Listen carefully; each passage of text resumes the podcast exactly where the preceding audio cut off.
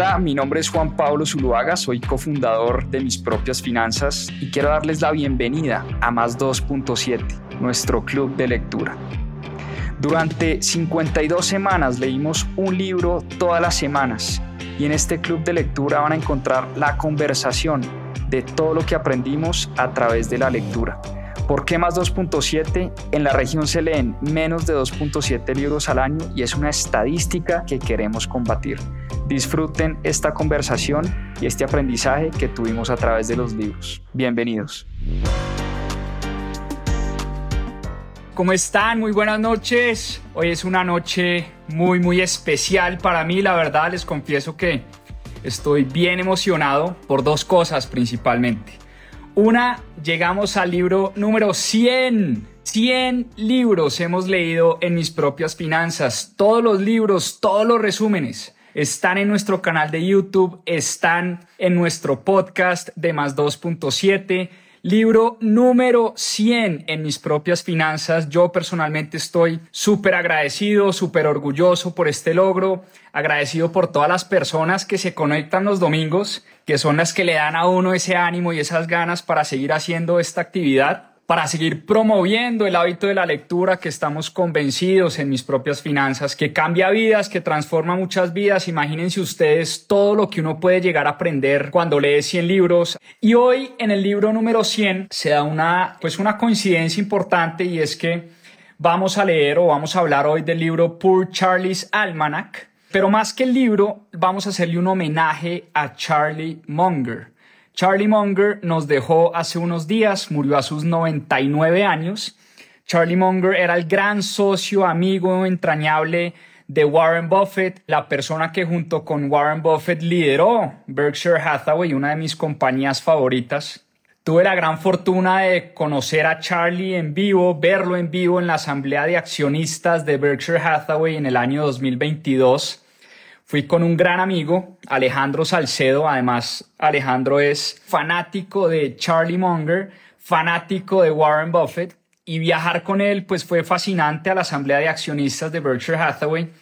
Y hoy le vamos a hacer un homenaje muy especial a Charlie Munger a través de sus muchos escritos, muchas conferencias que ha dado, pero sobre todo a través del libro Poor Charlie's Almanac, que resume prácticamente todo. Charlie Munger nunca escribió libros, pero el libro de Poor Charlie's Almanac es una recopilación de las lecciones que nos deja este personaje, que es un personaje muy especial, una de las mentes más brillantes, diría yo, que ha pasado por este planeta. Una persona que vive 99 años es una persona que lo vio prácticamente todo y vamos a hablar mucho de Charlie Munger hoy. Yo pudiera quedarme hablando tres horas de Charlie Munger, pero voy a tratar de hacer un resumen del libro, de las enseñanzas más importantes de Charlie Munger. Y bueno, creo que es muy especial hablar de Charlie Munger, una persona que para mí ha sido un gran mentor. Y hoy, pues que estamos celebrando la llegada al libro número 100, creo que va a ser un capítulo bastante, bastante especial. Y voy a ver si más adelante invito a mi gran amigo Alejandro Salcedo, como les dije, que es un fanático y Alejo tiene unas historias fascinantes sobre Charlie Munger, porque él sí que lo ha leído todo sobre Charlie Munger, todo sobre Warren Buffett, ha leído las cartas, ha seguido sus entrevistas, en fin, es un verdadero fanático.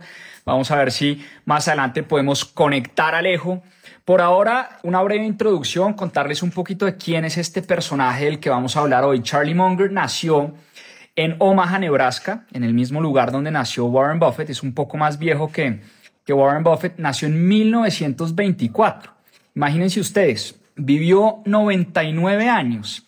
Una persona que vivió 99 años y que nació en 1924 lo vio prácticamente todo. Vivió pues los finales, ¿no? le tocó por lo menos a él y a su familia los finales de los, de los Roaring Twenties, ¿no? Esa época gloriosa y dorada de los años 20 en Estados Unidos y en el mundo, pero después le tocó vivir en finales de los 20 la Gran Depresión, vivió la Segunda Guerra Mundial, vivió la Guerra Fría, vivió la caída del muro de Berlín, vivió la crisis de las .com en el 2000, vivió los ataques a las Torres Gemelas, vivió después la crisis del 2008 con la quiebra de los bancos, vivió por supuesto la pandemia y bueno, a sus 99 años nos abandonó. Yo llegué a pensar que Charlie Munger era inmortal, porque era un tipo que Se alimentaba muy mal, al igual que Warren Buffett, comía dulces todo el día, tomaba Coca-Cola todo el día, un personaje bastante, bastante fascinante. Fíjense ustedes que de niño Charlie Munger trabajó en la tienda del abuelo de Warren Buffett. En el colegio era un lector voraz, era un lector voraz, particularmente biografías. Su gran ídolo era Benjamin Franklin, le encantaban los aforismos de Benjamin Franklin, leyó y releyó una y otra vez la autobiografía de Ben Franklin y del mejor amigo de su papá aprendió que era doctor, se enamoró de la ciencia. Leía todas las publicaciones médicas que escribía el amigo de su papá y ahí se enamoró de la ciencia. Como les decía, a Charlie Munger le tocó vivir esa época muy dura de la Gran Depresión y ahí aprendió a, pues, a trabajar muy duro en la vida. En esa época de la Gran Depresión aprendió el valor de las cosas, aprendió el valor de la inteligencia financiera y él sabía que lo que quería se lo tenía que ganar trabajando y esa fue como la gran lección que le dejó la Gran Depresión. Charlie Munger es un tipo que estudió muchas cosas. Estudió matemáticas, en la Universidad de Michigan. Ese fue su pregrado. Pero también se enamoró de la física estando en la universidad. Siempre dijo que cualquiera que quisiera tener éxito en la vida debería estudiar algo de física, pues las fórmulas lógicas de la física ayudan a resolver muchos problemas.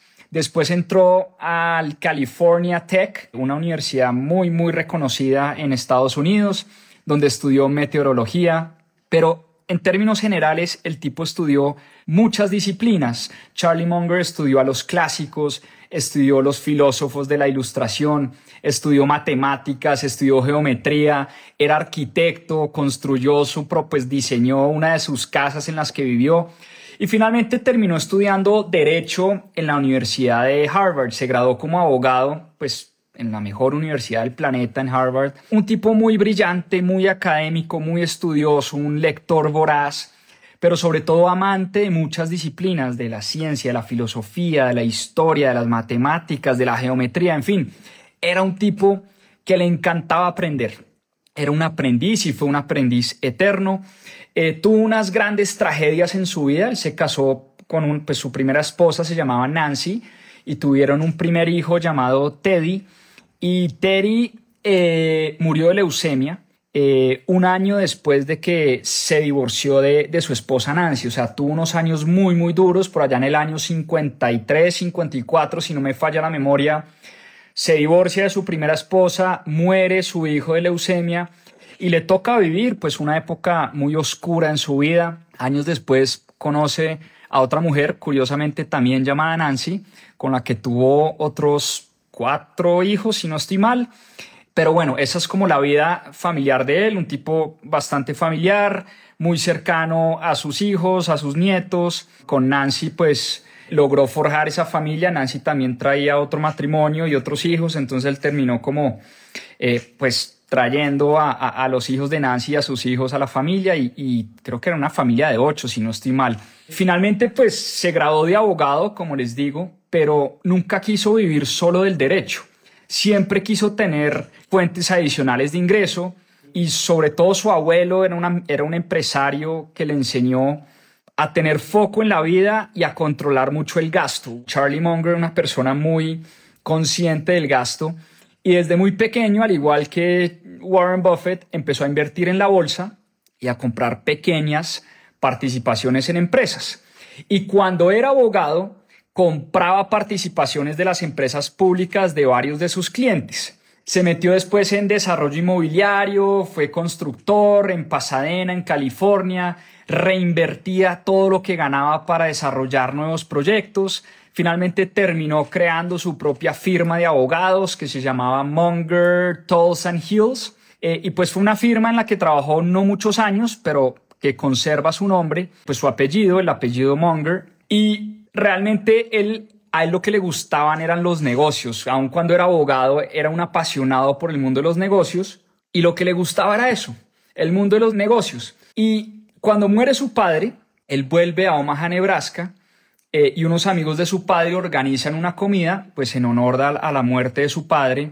Y en esa comida estaba un señor llamado Warren Buffett. Y obviamente Charlie Munger se acordaba de ese apellido Buffett porque recuerden que les conté que Charlie Munger había trabajado con el abuelo en su tienda y en ese entonces Warren Buffett tenía 29 años y Charlie Munger era un poco más viejo, tenía 35 años y de una hicieron clic. En esa conversación, en esa comida, cuentan los asistentes que inmediatamente estas dos mentes brillantes se conectaron rápidamente. Para Warren Buffett, Charlie Munger es la persona más inteligente que jamás haya conocido. Y para Charlie Munger, Warren Buffett es la persona más inteligente que él jamás había conocido.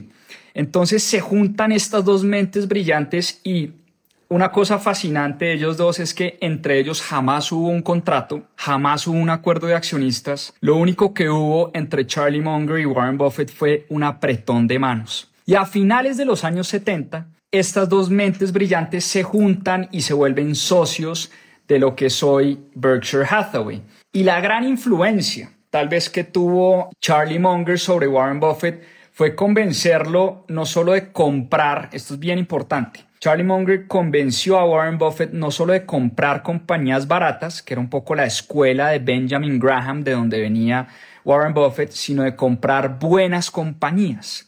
Esa fue la gran influencia que tuvo Charlie Munger en Berkshire Hathaway y desde ese entonces pues la historia de la compañía realmente cambió y bajo el liderazgo, bajo el liderazgo de Warren Buffett y bajo el liderazgo de Charlie Munger, pues lo que han construido este par de personajes eh, ha sido verdaderamente fantástico. Yo creo que una de las historias más importantes del capitalismo, esa empresa Berkshire Hathaway pasó de valer, ojo a este dato, 10 millones de dólares en su momento, 10 millones de dólares, y hoy esa empresa vale 765 mil millones de dólares.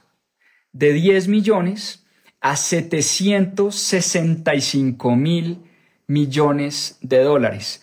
Es una historia de éxito absoluto en el mundo de los negocios y como les digo, una persona que vivió 99 años prácticamente lo ha visto todo, lo vivió todo en el mundo de las inversiones, en el mundo de los negocios y, y fue realmente una fuente de conocimiento eh, mientras vivió, fue una fuente de, ilustración, una fuente de inspiración para muchos. Pero curiosamente, Charlie Munger siempre quiso y siempre escogió la anonimidad. Él siempre quería pasar de agache. Al que le gustaba el show y, el showman de, de, esa pareja es Warren Buffett. Warren Buffett sí le gusta salir en la prensa, salir en los medios, dar discursos, ir a las universidades, dar clases es el protagonista. Verlos a los dos interactuar en la asamblea de accionistas es verdaderamente fascinante. Warren Buffett se toma el micrófono, habla y habla y habla y habla, y este tipo tiene dos, tres o diez palabras cada una hora o cada dos horas, y lo que dice siempre es muy atinado, siempre fue muy profundo, y se hizo muy famoso pues por esas frases célebres. Mucha gente habla de los aforismos de Charlie Munger, eh, de esas frases importantísimas que dejó en su vida, pero no solo de inversiones. Ya vamos a hablar un poco de cuáles son esas lecciones que nos deja Charlie Munger sobre las inversiones y sobre los negocios, pero realmente lo que Charlie Munger nos deja es una lección de vida. En 99 años de vida nos deja una lección de cómo vivir, de cómo forjar el carácter, de cómo tener una vida disciplinada, responsable, honesta, respetuosa, porque siempre, siempre, siempre estaba por encima, por encima de todo, por encima de la creación de dinero, por encima de los negocios, por encima del valor de la acción de Berkshire Hathaway, estaban siempre los valores de Charlie Munger, que él siempre los tuvo muy, muy claros. Voy a ver si puedo conectar, como les dije, a mi gran amigo Alejo Salcedo, porque me parece que él tiene unas historias fascinantes para contarnos sobre Charlie Munger. Vamos a ver si está por acá. Por ahora hablemos un poco de pues, las lecciones de inversión. Charlie Munger siempre decía que tenía como tres canastas, tres buckets, lo que él llamaba los tres buckets. Esas empresas que son un no-brainer, es decir, un sí, esas empresas que claramente en las que él nunca iba a invertir y esas empresas que para él eran muy difíciles de entender y que prefería dejar de lado. O sea, empresa que él no entendiera, pues obviamente era una empresa en la que él no invertía. Charlie Munger y Warren Buffett han invertido en muchas compañías, pero nunca han invertido por moda. Aquí tenemos al gran Alejo. Alejo, ¿bien o qué? Tú lo que más, casi que no, ¿no? ¿Cómo vamos, hombre? Casi que no. Nos, nos come la tecnología a veces. Parecemos un par de viejos, ¿no? Sí, sí, sí, sí. Primero que nada, pues felicitaciones por, por este libro número 100. Usted sabe que soy seguidor de todos los domingos y pues hemos aprendido mucho. Muchas gracias. Le pedí que me invitara porque sabe que pues soy fanático, a diferencia de, de usted que sabe de todo, como siempre le digo, usted es como Charlie, yo soy como Buffett porque solo hablo de, de Charlie Buffett, ahora me, me queda solo Buffett. Y, y, bueno, pues sí quería compartir un par de anécdotas que, que no creo que mucha gente sepa y pues chévere hacerlo con usted. Oiga, es estaba recordando ese viaje que hicimos a, a Omaha hace, hace un año en la Asamblea de Accionistas. Y pues primero fue fascinante ver a ese par de viejos en acción, en vivo y en directo. Pues para usted y para mí, que somos un par de fanáticos eh, de estos dos personajes. Pero quería invitarlo y, y gracias por aceptar la invitación porque pues para que hablemos de las lecciones importantes de Charlie Munger, pero para que usted nos suelte también un par de anécdotas de este viejo que son verdaderamente fascinantes. Empecemos por decir pues que el tipo era un verdadero aprendiz, o sea, se leía todo lo que se le pasaba por enfrente. Usted y yo entrevistamos a Monish Pabrai en alguna oportunidad y el tipo nos decía que Charlie Munger parecía como una de esas máquinas que recibía papeles y, leía y pasaba, leía y pasaba, leía y pasaba y que todo el día se la pasaban esas, ¿no? Sí, impresionante. Moniz decía eso y yo creo que eso fue lo que logró que, que él conservara esa mente tan, tan brillante hasta una edad tan tardía. Digamos que él en los últimos dos meses dio tres, tres entrevistas, o sea, una cosa loca. Eh, Oye, me las vi y estaba 100% lúcido, o sea, no decía ninguna incoherencia y tenía 99 años. La mente todavía le funcionaba a la perfección. Y, y, yo creo que, lo, como dice usted, es el resultado de, pues, de esa lectura, de ese constante aprendizaje, porque en el tema de comida sí, sí era un, un desastre, ¿no? Lo vimos comiendo, ¿cómo es que se llaman esos cosas de, de mantequilla de maní que comen esos dos? Peanut brittle. Los peanut, eh, con Coca-Cola durante cinco horas, no entiendo cómo no les, se les paraba el mango ahí en vivo después de tanta azúcar. No, sí, e, es impresionante, especialmente. Oiga, Alejo, este man, mucha gente decía, pues primero era un tipo medio, medio raro, medio oscuro, porque no, no, era muy, no era muy público, pero era muy chistoso. Cuéntenos una de esas buenas historias, porque el tipo decía pocas palabras, pero era un tipo con un sentido de humor fascinante. Sí, o sea, la, la, la primera que me viene a la mente, que, que es, es, muy buena, le preguntó a un periodista, bueno, Charlie, ¿y, ¿y, usted cómo quiere ser recordado? Y él pues no, no era tan, tan claro siempre con esas cosas, sino él dijo, a él le gustaba invertir mucho las cosas. Él en vez de decir, eh, quiero que el cliente le guste esto, decía, ¿qué no le gusta a un cliente? Y de ahí para allá trabajaba las cosas, como, como trabajar las cosas al revés. Entonces él decía, dijo esa vez, bueno, ¿cómo, ¿cómo quiere ser recordado? Y él dijo, pues mire, sé que no quiero ser recordado como el dueño de la cadena de televisión. ¿Qué pasaba con, con el dueño de la cadena de televisión? No, pues el tipo se murió y llega todo el mundo a ese cementerio y esa vaina repleta, pero repleta ese cementerio la gente decía, pero oiga, ¿eso por qué? Y era para, la gente quería asegurarse que el tipo estaba muerto. Oye, y después el padre, pues unas horas después, ya al final él dice, bueno, alguien quiere decir algo, pues, de, de, de este señor, pues, que acaba de morir, algo bueno, y la gente calla, calla, calla, y sale por ahí uno y dice, el hermano era peor. y, y, de un tipo de, no, de 98 años y otra, otra rápida, así para que me viene a la mente usted que habló ahorita de los hijos, tipo tenía 93 años y un periodista le dice, Charlie, bueno, háblanos un poco de tu familia, tú tienes, es, eh, como le digo, tenía 93, tienes esos ocho hijos, ¿no? Y él dice, hasta ahora. Entonces, como dice usted, una mente brillante, pero además rápida, o sea, Buffett decía que él tenía los 30 segundos más rápidos que él conocía, o sea, el tipo era y era un tipo de muy pocas palabras en esa asamblea de accionista. ¿Cuántas veces lo vimos hablar? Dos, tres veces y lo que dijo, pues todo el mundo soltó la carcajada, o sea, dice dos, tres payasadas, pero súper atinadas y muy profundas, ¿no? Sí, totalmente. El tipo lo, lo, que dice, pues creo que para Buffett era como, como o ir a la Biblia. Oiga, la gran influencia que tuvo Munger sobre Buffett fue, le dijo, oiga, deje de comprar basura solo porque está barata, porque Buffett compraba muchas empresas que estaban baratas solo porque estaban baratas, pero Charlie Munger tiene una frase muy, muy chévere que a mí me gusta mucho y es, si compras una compañía solo por el precio, solo porque está barata, pues tienes que preocuparte por cuándo salir a venderla, ¿no? Porque si compraste basura porque estaba barata, pues en algún momento uno tiene que salir de esa basura. En cambio, si uno compra una gran compañía, dice Charlie Munger, lo único que uno tiene que hacer es pues sentarse en su trasero y esperar y eso es muy bueno. El tipo esperaba y esperaba y esperaba y cuando veían la oportunidad compraban una gran compañía. Háblenos de esa gran influencia que tuvo Munger sobre Buffett, sobre todo en el tema de inversiones ahí sí comería el nothing to add porque este ya lo dijo, pero, pero sí, o sea, lo único que le, que le puedo añadir es que, pues sí, exactamente lo que usted dijo, él, él lo influyó a comprar Candy, que eso generó que después compraran Coca-Cola, porque comenzaron a, a, ver el valor de las marcas, de las buenas compañías.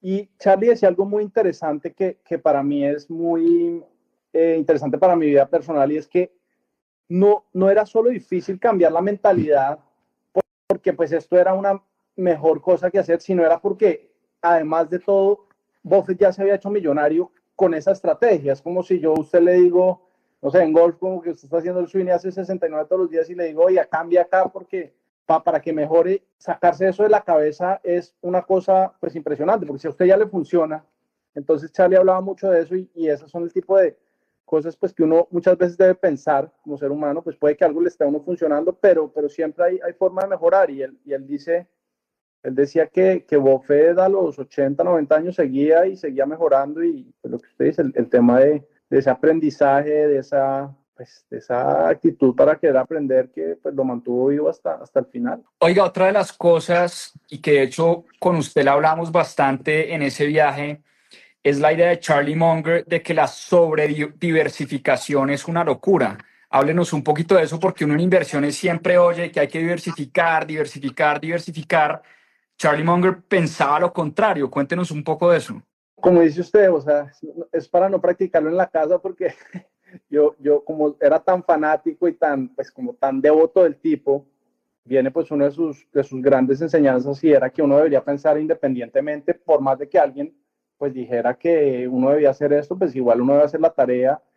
Y entonces, pues el, el hombre, el hombre decide invertir en Alibaba y yo como un pez salto ahí detrás, como con toda mi plata y que no diversificar y pues me metí todo ahí y, no pensé independiente, pero sí, exactamente como lo dice usted, él dice una cosa que, que pues la verdad a mí me parece muy lógica, pero pues ya después de que me quemé, no, no, no lo quiero volver a hacer y es, él dice, hombre, si usted tiene 20 buenas ideas, pues ¿para qué va a invertir en la número 6 cuando puede invertir en la número 1, 2 y 3, 4 y 5?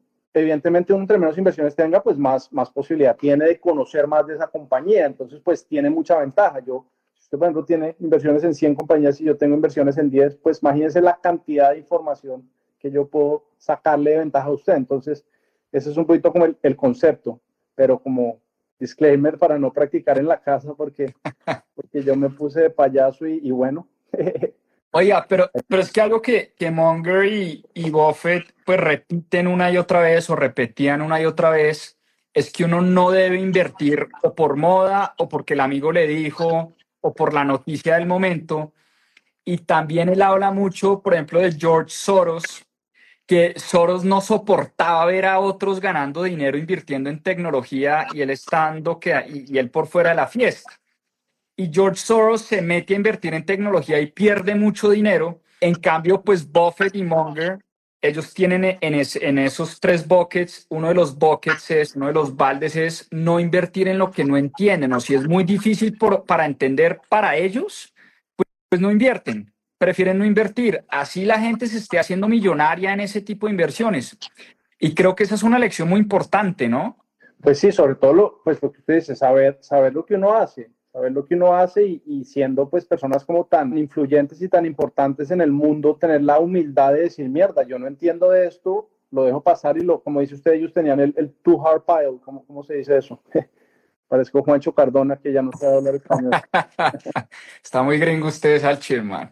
hablemos un poco como, como de lecciones de vida de Charlie Munger. Yo sé que usted tiene varias anécdotas de lecciones de vida. Yo me acuerdo de un par de frases. Una, Charlie Munger dice que la envidia es el peor sentimiento de todos, que uno tiene que alejarse de la envidia, que a uno no le debería importar que alguien más esté haciendo mucho más dinero que uno, ¿sí? Pero tiene una frase muy chistosa. Dice que la envidia es el peor pecado de todos porque es el único pecado con el que no te diviertes. O sea, pues la lujuria, pues nada, uno por lo menos se divierte. Eh, si usted es un glotón, pues uno por lo menos come y algo se divierte. Si usted es un perezoso, bueno, pues echar pereza es divertido. Cambio, él dice, la envidia es el único pecado que no es divertido, es el único pecado que lo único que causa es dolor. Pero esa es la forma de enseñar de Charlie Munger, ¿no? Siempre con un buen humor por encima. Sí, o sea, eh, eh, un tipo con un humor impresionante. Bueno, sí, la lección de vida, pues se me ocurre, pues usted sabe que yo y, bueno, esto es una anécdota bastante también interesante que en, su, en la última shareholder que él hizo del Daily Journal, que era pues la compañía que él manejaba, o sea, era co-chairman de, de Buffett en, en Berkshire y, y, manejaba Daily Journal.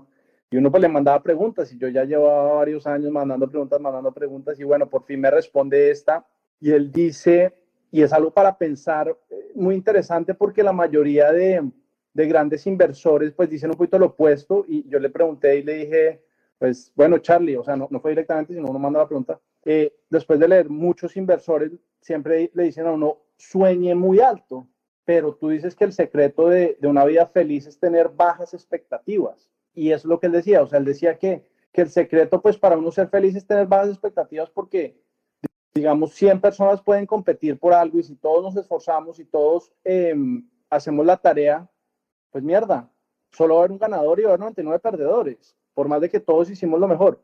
Él decía era que uno pues tenía que estar, era orgulloso de ese proceso. Entonces, por ejemplo, pues para, para cualquier cosa que uno aplique en la vida, uno, para inversiones, mierda, al final del año hice tanto, pero pues uno estar orgulloso de que me metí al curso de mis propias finanzas, pues ahí como pase la, la cuña. Buena cuña, buena cuña para, para que hice la tarea, que me leí de pronto el annual report, que sé lo que estoy haciendo, pero no buscar y asumir que uno, pues le van a llegar las cosas y que uno se las merece y entender que, que las cosas no son fáciles, que pues muchas veces uno no, no debe, debe estar más concentrado en su proceso que en ese resultado porque las expectativas vive mucho uno en el futuro. Entonces es de las cosas que a mí más, pues se me grabaron de él y, bueno, yo trato de aplicarlo mucho a mi vida.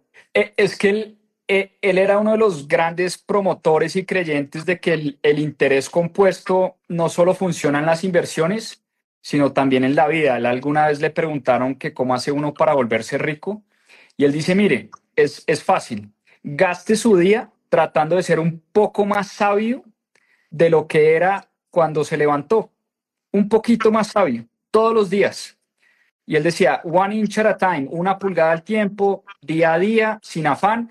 Y dice, si vives, si llegas a viejo como yo, seguramente conseguirás lo que quieres en la vida. Entonces, claro, para él, obviamente, el que tuvo la gran fortuna de ser tan longevo y vivir 99 años y estando cuerdo y, y lúcido, pues lo vivió todo y fue muy exitoso en lo que él quiso ser exitoso porque siempre trató de ser un poquito más sabio todos los días. Yo creo que él sí fue la muestra de que se levantaba a ser un poco más sabio, a mejorar un poquito todos los días.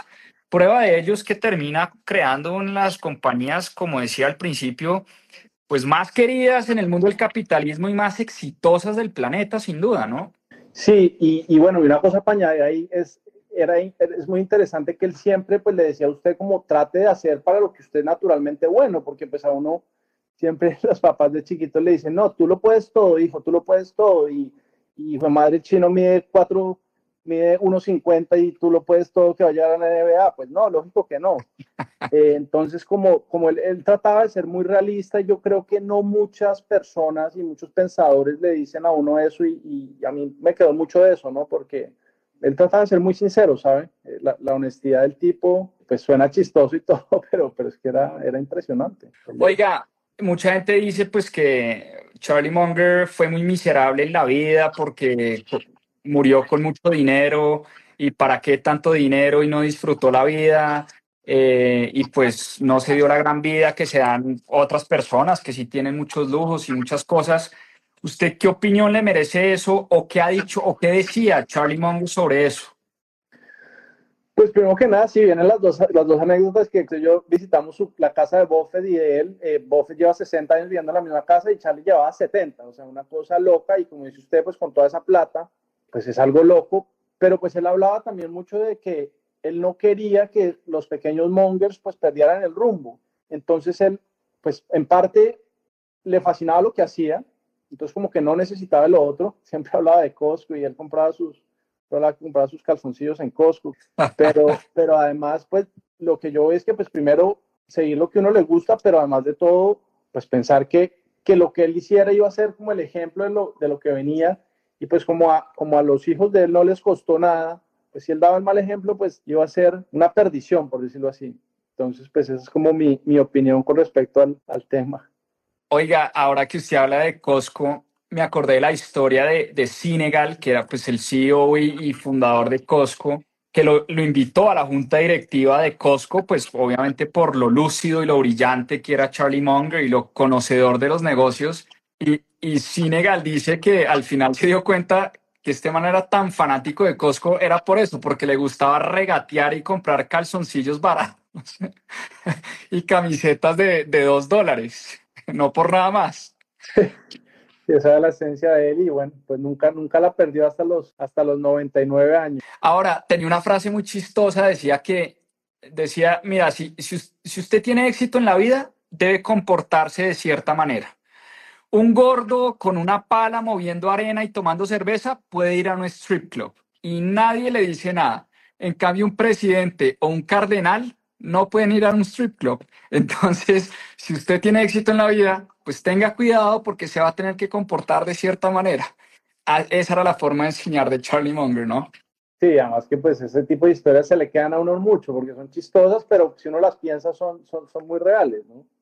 Pues son muy sabias. Póngase a pensar, pues una persona que tiene éxito, fama, que es pública, que todo, pues habrá ciertas cosas que no puede hacer cambio, una persona pues, que nadie conoce, que, que, a nadie le importa, puede hacer muchas más cosas, tal vez que una persona pues, como Charlie Munger, como Warren Buffett, o ese tipo de personas supremamente públicas. Oiga, a este man nunca le gustó la deuda, nunca se sintió cómodo como invirtiendo con deuda o sobreendeudando las compañías.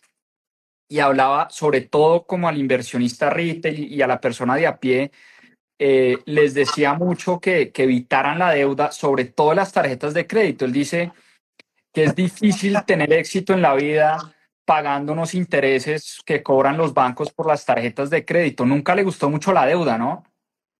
Sí, exactamente lo que usted dice. Y ahí va también pues, la honestidad, porque ellos tenían muchos bancos, por ende, pues a él le convenía que la gente tuviera deuda pues con Bank of America, Wells Fargo, US Bank, que eran los bancos que él tenía, pero pues era tan honesto que él decía, le aconsejaba primero a la gente que, que, viviera con lo que tuviera, o sea, que no, que no se dejara llevar por, pues sí, listo, si te gana bien y va, va mejorando, pues se gasta más, pero, pero no dejarse llevar por como la presión de grupo de, no sé, muchas veces que uno le pasaba que eh, tal niña, la fiesta de 15, y pues todas las pobres chinas le tocaba salir a comprar vestido nuevo porque les daba pena que, que las vieran con el, el vestido que les habían usado una vez y, ya las habían visto en la pasada. Entonces, como siempre, buscar vivir con, pues, con lo que uno tiene y, y ahorrar y invertir un poco y, y, sí, pues exactamente, pero pues eso es como la filosofía de vida, pero eso lo aplicaba bien a todas sus empresas, él era muy, muy cuidadoso. Y... Sí, eh, de hecho él decía últimamente que se había puesto tan de moda la inflación, él decía que una de las mejores formas de combatir la inflación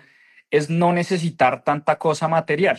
Dice, tú no necesitas tantas cosas para vivir y es la mejor manera de combatir la inflación. Oiga, pero me acordé, ahora que habla usted de la honestidad, que muchas veces le preguntaban si Berkshire Hathaway era una buena inversión o no, o que si iba a seguir siendo una gran inversión o no. Y él abiertamente decía que difícilmente Berkshire Hathaway iba a tener los rendimientos que había tenido en el pasado. ¿Por qué no nos explica usted eso, Salchi, que tiene que ver sobre todo con el tamaño hoy de, Berkshire Hathaway.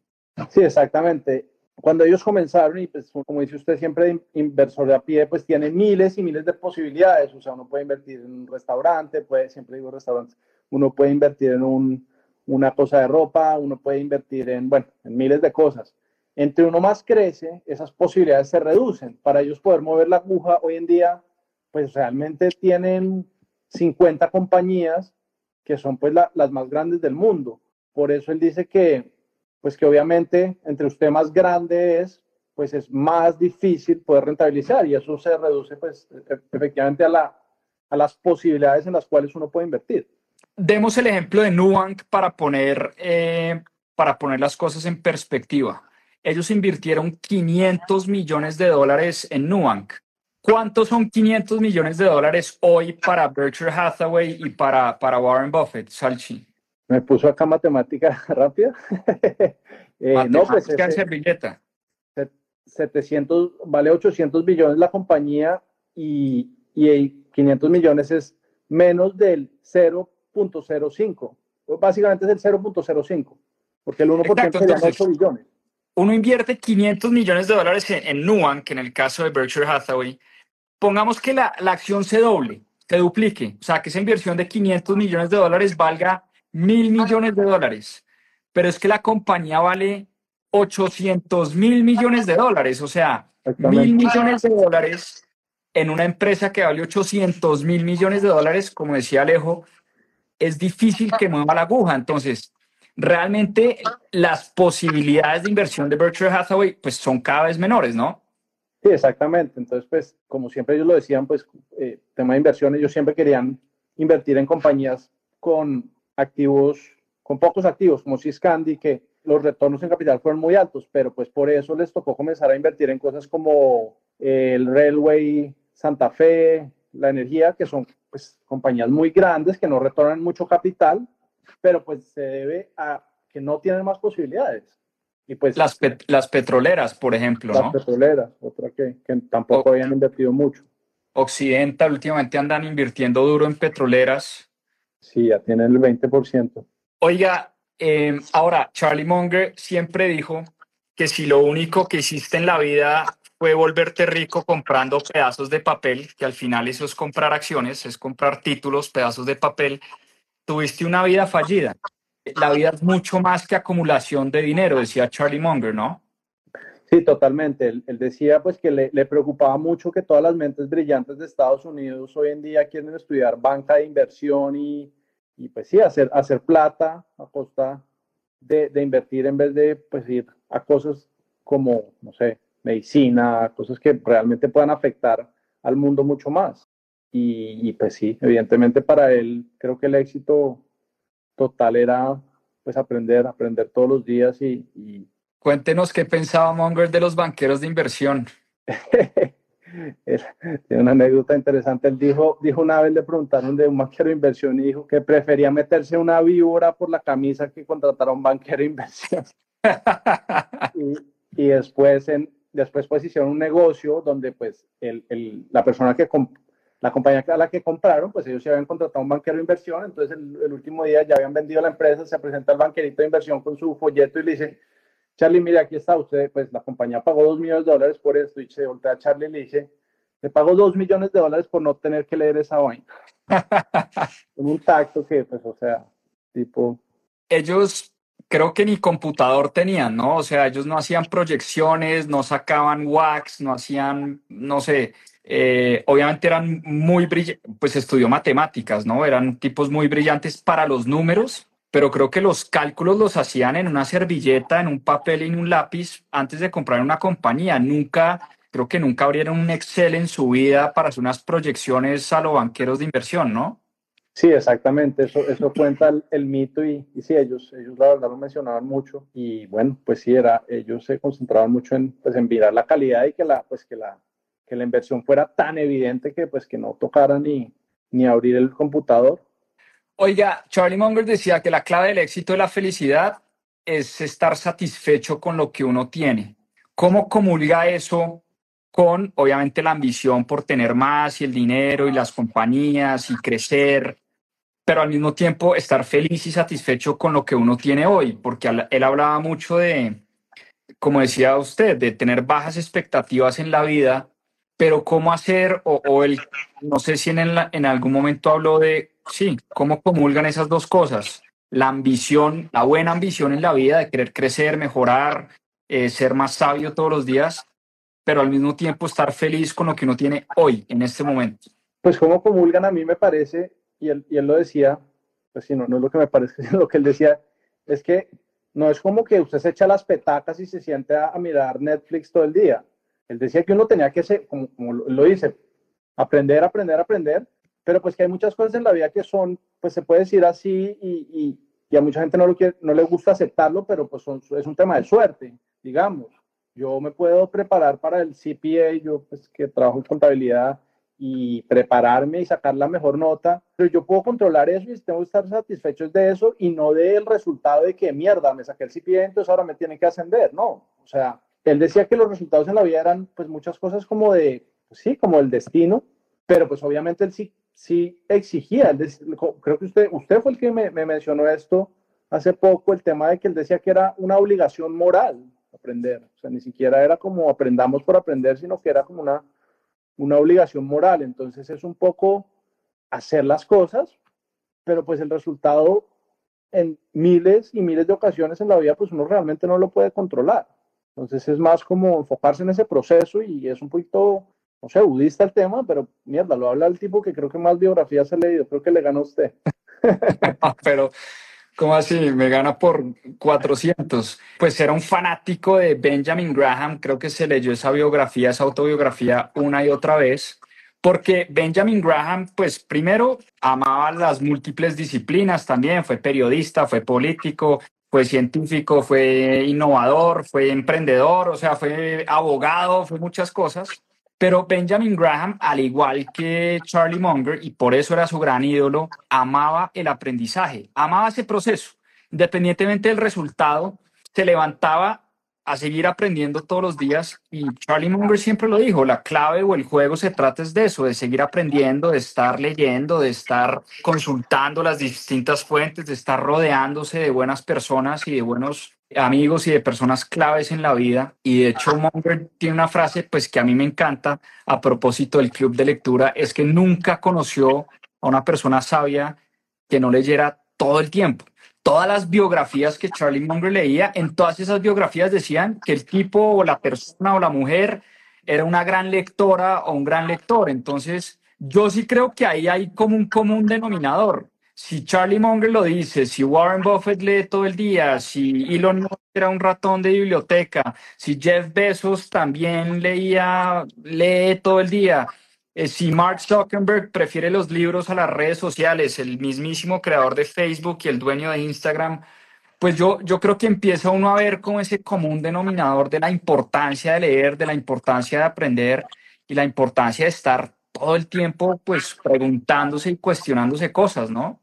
Exactamente, y, curiosamente me, me hace pensar que, pues, pucha, lo habíamos tenido dos años más vivo y de repente usted lo había podido entrevistar porque él hace poco le dio una entrevista a, un, a, un, pues, a una persona que pues es como el, como el Zulu gringo, por decirlo así, tiene un club de lectura que pues lee el tipo de libros que, que se leen en el club de lectura y le dio la entrevista así hace menos de dos meses, se llama David Cerna, no sé si lo ha visto. no, no lo he visto.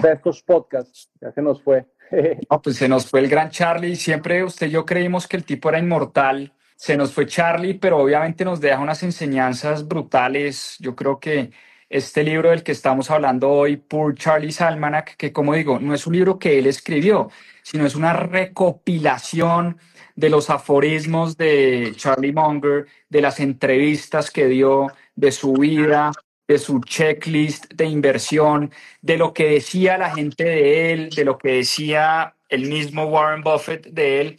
Warren Buffett pues tiene unas palabras lindísimas sobre Charlie Munger en ese libro.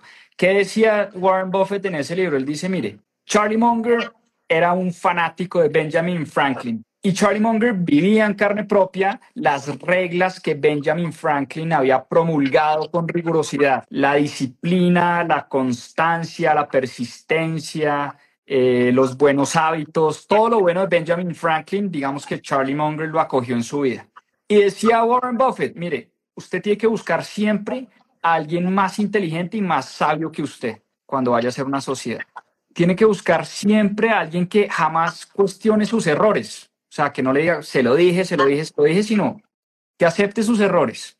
Y además tiene que buscar a alguien pues que sea divertido, porque si usted va a recorrer un camino, al final una sociedad es como un matrimonio. Usted no puede tener un socio aburrido, un socio con el que usted no se ría, un socio con el que usted no la pase bien. Y cierra Warren Buffett su aparte del libro diciendo, solo hay una persona en este planeta que cumple todas esas características. Se llama Charlie Munger y Charlie Munger ha sido mi amigo entrañable y mi socio con el que hemos construido este gran sueño. Obviamente, Buffett escribió esto en vida. Yo me imagino que el tipo debe estar absolutamente destrozado con la partida de su gran amigo Charlie. De hecho, creo que no ha habido ninguna declaración formal o, pública de, Warren Buffett. Imagínese usted, han vivido, de hecho, han caminado, no sé, 50 años juntos y pues no se conoce en el mundo del capitalismo, en el mundo de los negocios, una sociedad tan potente, tan poderosa y tan exitosa como la de Warren Buffett y Charlie Munger, ¿no? Sí, exactamente. Como dice usted, sí, el día que, pues sí, ya, ya volver a la, a la shareholder meeting no, no va a ser lo mismo. No vamos, no vamos a ir a ver a, a Jit Jane y a Greg Oiga, curiosamente, y aquí lo cuento pues públicamente, días antes, yo creo que dos días antes de la muerte de Charlie, usted y yo chateamos y dijimos, oiga, bueno, toca empezar a cuadrar el viaje a Omaha para el próximo año. Charlie Munger va a tener 100 años, imagínese, eso va a ser una locura, compremos ya tiquetes, todo, o sea, ya estábamos planeando el viaje a la Asamblea de Accionistas del 2024 y a los dos días cae semejante bomba la partida de Charlie Munger. Fue duro, ¿no? Pegó duro porque pues se lo imaginaba uno, imagínense a los 100 años en la asamblea con Warren, iba a ser épico, iba a ser histórica esa asamblea de accionistas. Sí, total, y bueno, pues ahí está el, la enseñanza de vida también y es vivir el momento porque no sabe uno cuándo, cuándo parte, ¿no? Tenía una frase célebre, Charlie Munger, y lo decía, la decía una y otra vez. Eh, ¿Cómo era? Y usted sabe que de qué frase estoy hablando.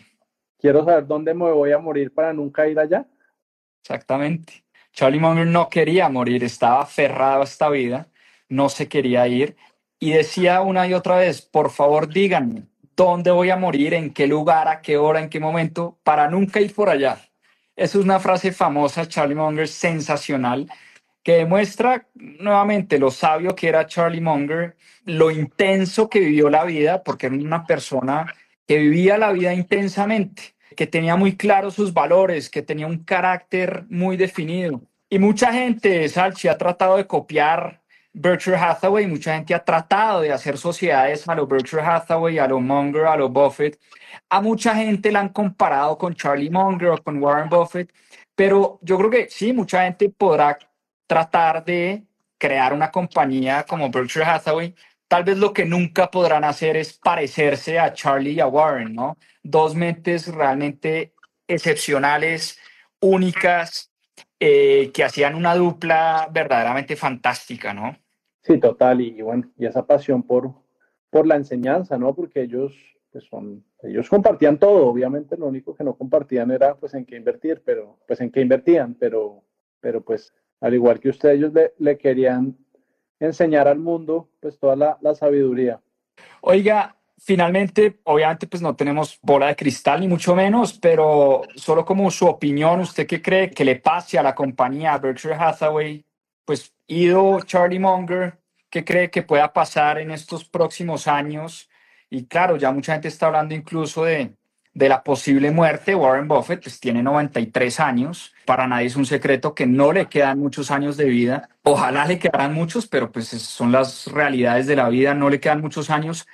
¿Qué va a pasar? ¿Qué cree usted que va a pasar con Berkshire Hathaway? ¿Qué va a pasar con la magia que es imposible de replicar de este par, de estos dos? ¿Qué pasará de aquí en adelante con Berkshire Hathaway? Humildemente yo creo que ellos van a seguir siendo muy poderosos, o sea, lo que esa obra de arte que ellos dos construyeron es muy sólida, pues las compañías, o sea, los iPhones no se van a dejar de vender porque pues ellos se mueran o algo así, pero pues obviamente, eh, pues si va a haber un periodo donde de repente la acción se ve afectada, pues porque pues uno, no, no es lo mismo llamar a Greg Abel que llamar a, a Buffett y, y creo que mm, pues sí tardará un tiempo volver a coger esa fuerza y, y ese pues, reconocimiento que ellos han creado, pero, pero bueno, al igual que la familia Walton, yo creo que pues con Walmart que pues ahí, se han mantenido, creo que esta es más sólida aún porque pues tiene mucha más diversificación. Entonces, pues esa es mi, mi opinión. Sí, obviamente no sabemos qué vaya a pasar. Mucha gente dice que, no sé, puede llegar a pasar incluso algo como lo que le pasó a Apple, que la gente con la partida de Steve Jobs creía que Apple se iba a acabar, que Apple iba a morir, y llega Tim Cook, un personaje que estaba pues el segundo al mando de Apple y, que nadie se esperaba pues el éxito que iba a tener Tim Cook como CEO al frente de esta compañía. Además, gran amigo de Warren Buffett y, de Charlie Munger y uno de los CEOs tal vez más exitosos de la actualidad que ha llevado a Apple de, desde que murió Steve Jobs a un lugar donde tal vez ni el mismo Steve Jobs se hubiera imaginado, ¿no? Esperemos que algo así suceda. Nosotros dos que somos accionistas de, de Berkshire Hathaway, esperemos que esa magia difícil de conservar, pero por lo menos que haya permeado la cultura, que yo creo que así, que así va a ser. Llevan muchos años, yo creo que buscando a su sucesor, entrenando a su sucesor y permeando esa cultura. Y, yo creo que las personas que estarán al frente tienen ese legado y tienen ese aprendizaje, ese par de genios que en mi concepto tienen todo para hacerlo muy bien, ¿no? Sí, total, total. Y, y bueno, pues muchos de, o sea, los, los cuatro que viene a la mente, realmente ganan mucha menos plata de la que ganarían cualquier otra empresa, pero pues precisamente creo que están ahí es por, pues por lo que usted dice, por esa cultura, por esa admiración, por esa... Sí, como decía Bofe, uno después de cierto monto de dinero, pues ya no, ya no cambia mucho la felicidad. Por ende, pues esa gente que está ahí, sí es gente que, que está ahí por el, por el hecho de, de querer que la compañía salga bien y que lo que Buffett ha hecho pues es algo más grande que simplemente sumar ceros. Pues Alchi se nos fue el gran Charlie Munger.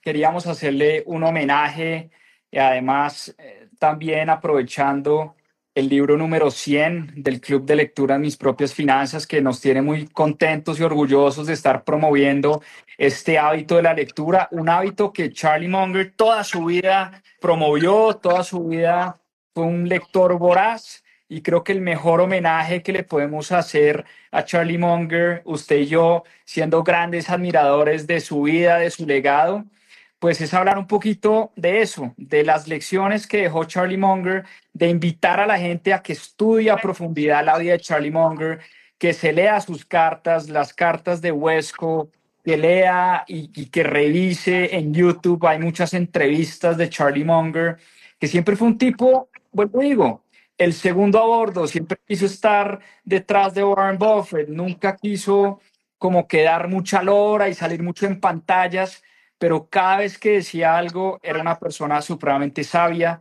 Entonces, pues nada, descansa en paz, gran Charlie Munger y Alejo, muchas gracias por acompañarme pues en este viaje fascinante de, de estudiar la vida a profundidad de este par de personajes y seguiremos dando olor a usted y yo hablando de, de Buffett, de Munger y de Berkshire Hathaway, ¿no?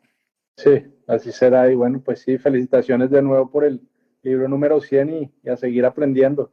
Oiga, pues este libro es un mamotreto como de 600 páginas. Estoy terminando de recopilar mis notas, tal vez como regalo a la comunidad y a las personas que nos vienen siguiendo en este club de lectura. Me voy a animar a, regalarles esas notas. Una vez las termine, de alguna manera se las hago llegar, ya sea al correo o se las dejo para que las descarguen en algún lado. No sé, me comprometo a eso una vez termine las notas de este mamotreto de 600, de 600 páginas. Las organizo, las pongo en un PDF bonito porque las lecciones de Charlie Munger vale la pena leerlas y releerlas una y otra vez. Alejo, un abrazo Feliz noche, eh, qué alegría haber hecho este envío número 100 con usted y bueno, estaremos ahí pendientes. Saludos, papá.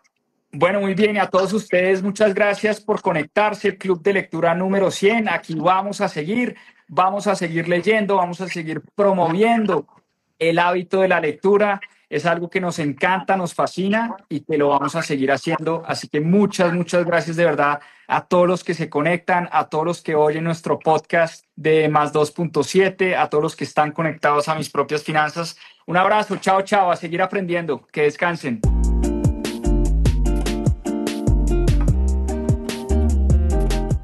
Recuerda que si quieres profundizar en estos temas y aprender más sobre finanzas personales e inversiones, tenemos cursos y programas especializados.